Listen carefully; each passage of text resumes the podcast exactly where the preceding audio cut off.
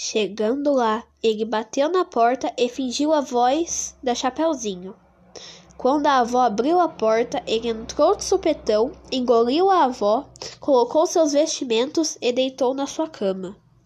Mais tarde, quando o Chapeuzinho chegou com a cesta de bolo e as flores, estranhou a aparência da avó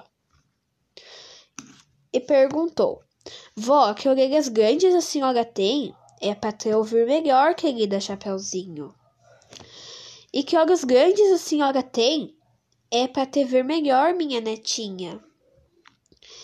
E que boca grande a senhora tem, vovó?